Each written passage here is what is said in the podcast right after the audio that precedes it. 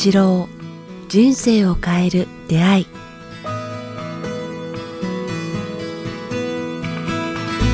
いつも番組を聞いていただきえーありがとうございます。えーこのポッドキャスト「人生を変える出会い」ではえー番組のえー継続のためにえーサポーター制度をえー始めました。えー北川先生一言お願いします。はい、どうかこれからも人々のために尽くせるその場を与えてくださいますようによろしくお願いいたします。北川八郎人生を変える出会いサポーター制度、えー詳しくは北川八郎ホームページもしくは j.mp スラッシュ北ポット .j.mp スラッシュ kitapod ドットまでチェックしてみていただけたら幸いです。それでは今週の番組をお聞きください。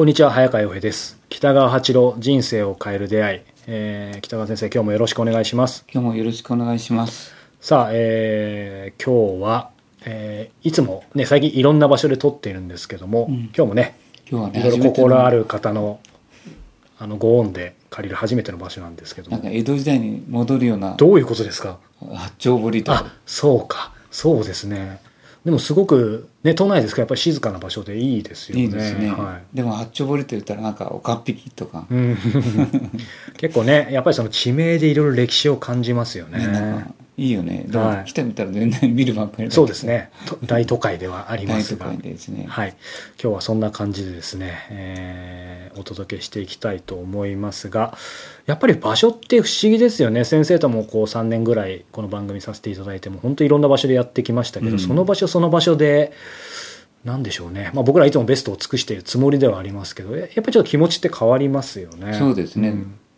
なんか開放感のあると景色とか遠い景色が好きだけどな。うん なんかね今日はまあ天気はあいにくの、えー雨なんですが、うんうんえーね、皆様の心に晴れ渡るような何かお話できればというふうに思っています。まあちょっと余分な話だけど昨日一昨日まであの名古屋っていうところではいはい断食そうかそんな時期でしたね。やってたんよ。はい。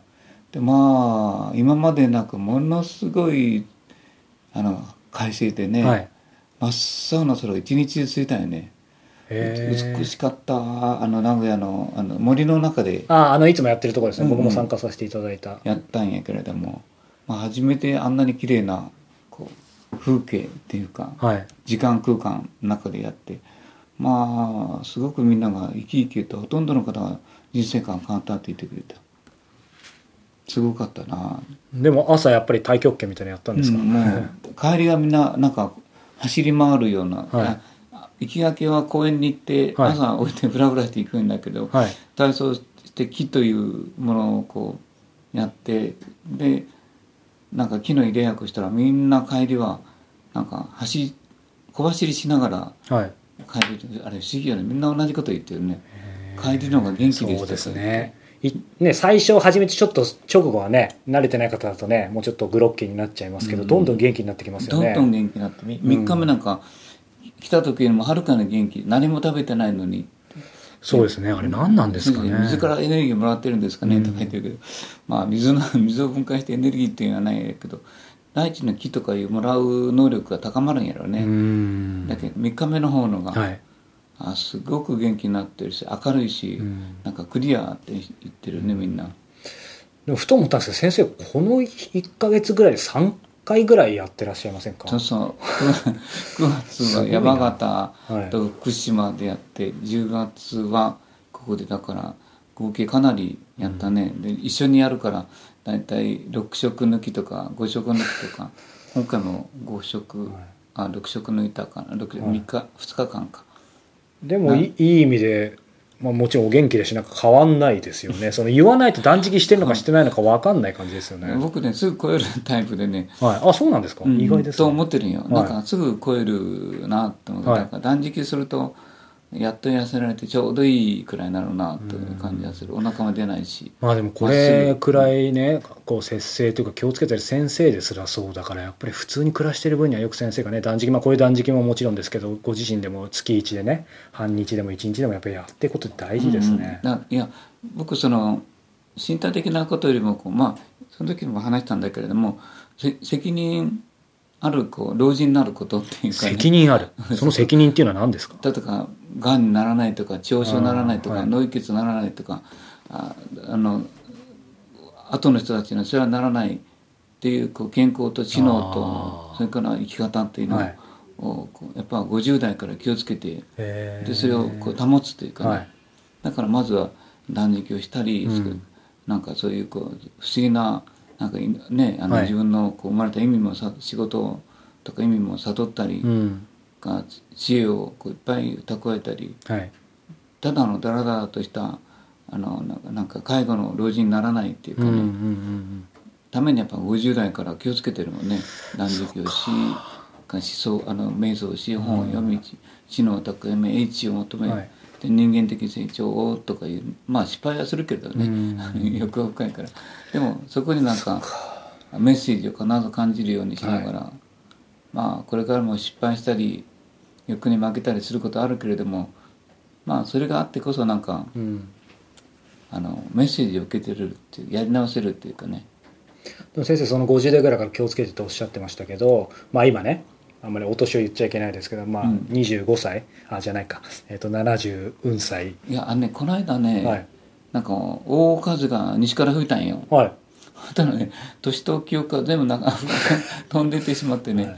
ちょっと今自分は何歳か覚えてないんやけどまあかなりの年やね。いやでも今おっしゃったように誘導尋問したわけじゃないんですけど北川先生含めて僕その70代80代、まあ、先生は何十代か知りませんが お話伺うとみんないい意味で年をねもう気にしてないというもうかあんまり気にせんもう流してし、うん。もう風が運んでしまったもんねこの間のように台風が来て全部飛ばしたように僕の年齢も、もう核も全部吹き飛ばしたからまた新しい出発やねだからそういう方ってやっぱり若いですよね。意識し,、うん。した方がいいこととしなくていいことってなんかやっぱり人ってあるんじゃないかそなとの年思うんですけど。代年代で生き生きしたらいても50代で生き生き60代で生き生き70代で生き生き、うん80代で生き生きして90代で少し休むかなうんと思ってる。いいですね。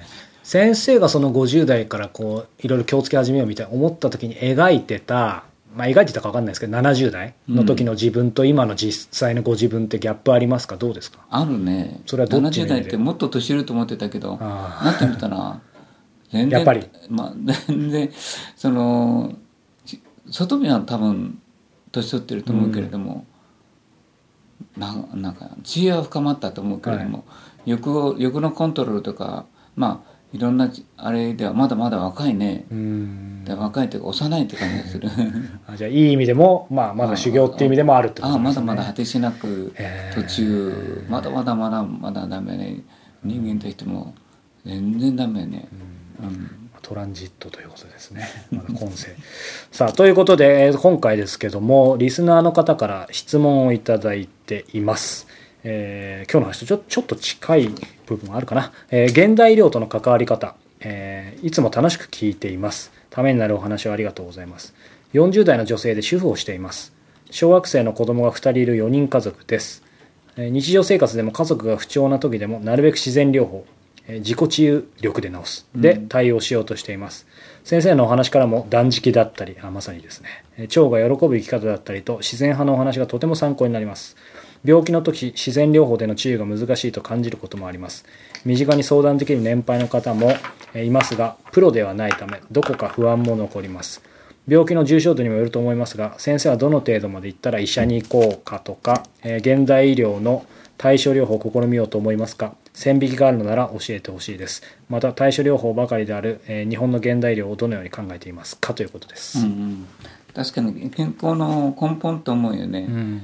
だからそう自然療法僕はほとんど自然療法で生きてるようなもんだけども、その自然療法の根本の生き方まず基本的な生き方がこうあのしてから自然療法に向かわないとあのいつも言ってるはい。油物取ったり、はい。美味しいもの取ったり、うん。お肉取ったりフランス料理食べたり味っぽいそのイタリア料理やピザや取っててそれで病気になって自然療法っていうのはなんか虫あーなるほどね。良すぎるっていう、だから自然療法をするなら、まあ、最初からそういう日常の中でなんかあ自然なものを食べていくっていうか治癒力を最初から高めていく必要があるんじゃないかなと、うん。そうすると自然療法がとても効果あるっていうのは事実だね。そうですね確かに、うん。どんなにこう自然療法いろいろ知ってたりできる環境でも毎日カップラーメン食べてたらね、うんうん。っていう話ですよね。そうそういうまあねえ今いあの言ったようにこう結局そういう添加物や、そのなんかねその味付けられた料理の中にて薬を取りながらはい。自然療法しても意味がないし、うん。もしもそれならあの今回もそうだったんだけど断食をして一回その自分の中にある毒物を抜くっていうかねデトックスですね。ぼうんあの、はい。防防剤やなんかね重金属とかいろいろありそうですね、うん電磁波も。なんかいろんなものが入ってるよね自然の中に。あれをいっぺん抜くってから今まで飲んだ薬もそうなんやけども今回のアトピーの人も来てたしすごいあいろんな病気の人も来てたけども、はい。薬をそういう効かせるためにはまずまずはあの限界この人が言ってる限界っていう、はい。ちょっと前にあの体の中のこうそういう汚れを取ってしまうというか、うん。な内部の汚れ。はい。細胞に溜まった汚れをと取ってからあ自然療法をやった方がいいんじゃないかなと、うん。思いますね、うんうんうんうん。だから自然療法の治癒が難しいというよりもまずこうきれいにしてからやると何でもはい。聞きやすいと思うから、うんまず第一一番は両方以前の話で以すね。前あ以前というかそれを聞くために整えるということ、まず整える、体を整えると、う。ん。じゃあそれは何かって言ったら野菜中心それから玄米菜食中心の、それから作られた味をつけられた料理よりも味そのものを持った料理っていうものをできる限りうん。食べる。とかね、それから乳製品とか油物はできる限り、まあ、全く食べるなとは言わないけれどもあの週に1回かひまあ一月に何回かにしてあとはこう自然に近いものを日本食べるように心がけていくとうん。この人が書いているように、まあ、腸が喜ぶそうですね。あの食べ物や生き方をしてるととてもなんか自然療法の治癒がうん。あの効果的うん。というのは今までの経験でわかるね。う。ん不思議ですよね。ななんて言うんでしょうね。うん。僕もまあ先生ほどじゃないですけどある程度コントロールしてというかできるようにはなってきてはいるんですけどなんて言うんでしょう。そういうの全くやる前って例えば肉をガンガン食べた時ってそうは言ってもそういうお話はわかるけどまあ僕は無理だなとか食べたくなくなるって言うけどそんなのないだろうなと思ったんですけどやっぱりそういうのずっとやってるとそんなに食べなくても平気になってきますよね。これはこれはやんないと分かんないところはちょっと難しいところなんですけど、なんかねあの今言われた通り何でもこう今は難しいように見えてもこう意外とやってなあのしてしまう簡単なものというかあの簡単なものになるよね。すごい毎日我慢してるわけじゃないですもんね今。そうそうそう。で食べると今度はあの腸が嫌がるっていうのは分かるよね、うん。ま前も話したと思うんやけれども下痢したりとか、はい。早く体から出そうとしたりお腹がいっぱい出たり変わりますよね。変わるよね、うん。ダイエットうんだで見た目には変わるのは肌が綺麗になるよね。ああそれは間違いないですね。それからねツヤツヤする前川君もみんなからリスナーから言われてるように声が優しくなる。うんうんうん。で会った人の顔はなんか表情がもう別人のように優しくなあの確かに。柔らかくなってるよね。あ草食動物の顔と肉食動物の顔の違いぐらいなんかうん。生き方が変わるとその人の表情や動作や目の立ち方やな手の振り方が不思議な顔ぐらい変わるからみんなそれでその人の人格を感じるんじゃないのか、いい意味でこう鋭さがあの減るというか、うん。だけど、えー、と感覚とかは鋭くなりますよね。そうそうそうそう。そういう意味感覚よりもギスギスしたところとか、世知辛いところとか、疑い深いところとかイライラしたというそういう意味の角がうん。流れていくよね、はい、不思議ですよね、うん。それがまあ、ああるとうん。なんか自然療法が効果的っていうかね、うん。でもどの程度までいらしたしこ医者に効果っていうのは僕はあの大将やってるんだあのというのはね今まで医者に行ったことは2つあります。はいえっと、一つはピロリ菌がでやられてるなぁと書いた時ピロリ菌対処したらあの良くなりました。えそれは変な話ですけどやられると感じたなっていうのはなんか検査したら言いますって言われたのがなご自身でいるんじゃないかみたいななんか分かったんあですか？それは断食中にもう、あのすごくいい液できたり夜中になったり黄色い人によっては緑色の液体が出るもんねあのでもあ緑色のあのああれ何も食べてないのに緑色のあれが出た時ははい。明らかにピロリ菌やねってーわかるわ、だからまそういう人にはあずそれで一回ピロリあのすぐあ終わったら、はい。あのいあのピロリ菌対処しててありますよねうん。状況みたいな。そしたらね翌年はまたケロッとしてもうなるあの来るなる。前のようにへなくなる。それともう一つはインフルエンザ、はい。インフルエンザはやっぱりこうそうね。なかなかやっぱあれは病原菌だから、はい。そういう病病原菌対策の時は僕、うんこの人が医者に行こう。えそうか。それはもう菌ウイルスの話だからそこはまあもう本当に任せてというか。だから僕は行かないのは 行かないのっていうのはおかしいけど、細胞による病気の場合よ、うん。がんとか脳一血とか、は血液のこととかからなんかな、うん。腸の手術とかなんとかそういうのはあの現代医療にこう不信感を持ってる。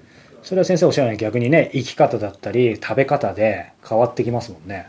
菌うんそうそうそうそう菌だとね、うん。まあそそれも関係なくはないけど、うん。もう突発的にやっぱかかっちゃうってありますもんね先生といえども。そうそう。でもその今言ったように細細胞とか老化とかそんなのはあの自分の肉体と努力で、あの回復することができるもんね、うん。今も階段かなり上がってきたんやけど、はい。けどずっと前はその何年かな 2, 2年か3年前階段のってる時左足がとっても痛かった膝がね。ちょっとしんしんどそうな時期もありましたね、うん。でも我慢して我慢していつの間にかなんかあのはい。痛みが取れ膝の痛みが取れてたわ。だからあのよくテレビで宣伝してるななんとかあの膝の痛みとかありますね、うん、あんなのはい。一切し商品名出しませんけどありますね、うんうん薬に頼らなかった、はい。自分のあの運動量で回復した。っていうのがありますね、そうだかから自分のできる限り筋力と、はいい内臓の力を高めるというので僕は今あの、うん。病気を乗り越えようとしてますね、はい。だから線引きがあるならまず細菌性の教えてほしいって書かれてますけど、はい。細菌性の病気の場合は、まあ、ちょっと現代医療にありしますね、うん。でもそういう細胞とか肉体的とかほんの自然治癒力で治るものなら努力してうん。治します、うんうん。生活習慣と、食べ物と、はいか気持ちのストレスをためない、瞑想や断食やなんか大好きな人と旅するとか。ね、ん。そうですね。薬よりそっちの方が普通に考えてもなんか元気になりそうですもんね、うんうんはい。ぜひ参考にしていただけたらあとでここ大乗ばかりの日本現代医療をどのように考えていますか、確かに僕不信持ってますね、お医者さんは自体も治せないのではないかな。だからあの、科学科学的ななんか高度のお金がかかる治療に頼ってるのはやっぱり不信感を持ってますね、うんうん薬とあのなんていうかなんかそういう手術となんか、なんかええらい充充電子なんか療法とかなんとかすごいのかけて、ね、何百万っていう何千万とかそうですね。あれに対してはなんかそうじゃない生き方。だうん。からい医医学も多少、まあ、批判的って言ってはあんなんだけどもなんか経済システムに巻き込まれてる。うん、まあそういうこともありますよね。製薬会社とかいろんな、まあもちろんねきちんとやってる方もたくさんいますけやってる方どは数少なくいるけれども、うん。大部分の人はやっぱり何も考えなくて、うん。経済システムに薬と医療事務となんか名誉と地位とお金と、うん。自分たちの生活のレベルを下げないために、うん。なんか走り回ってるちょっと哀れなお医者さんが多いなと思いますね。まあ、でもたまにたまにというかまあ僕も風邪とかめったに行かないですけど行くと結局先生が出す薬先生にも真面目な先生が聞くと結局それやっぱりよく言うじゃないですか。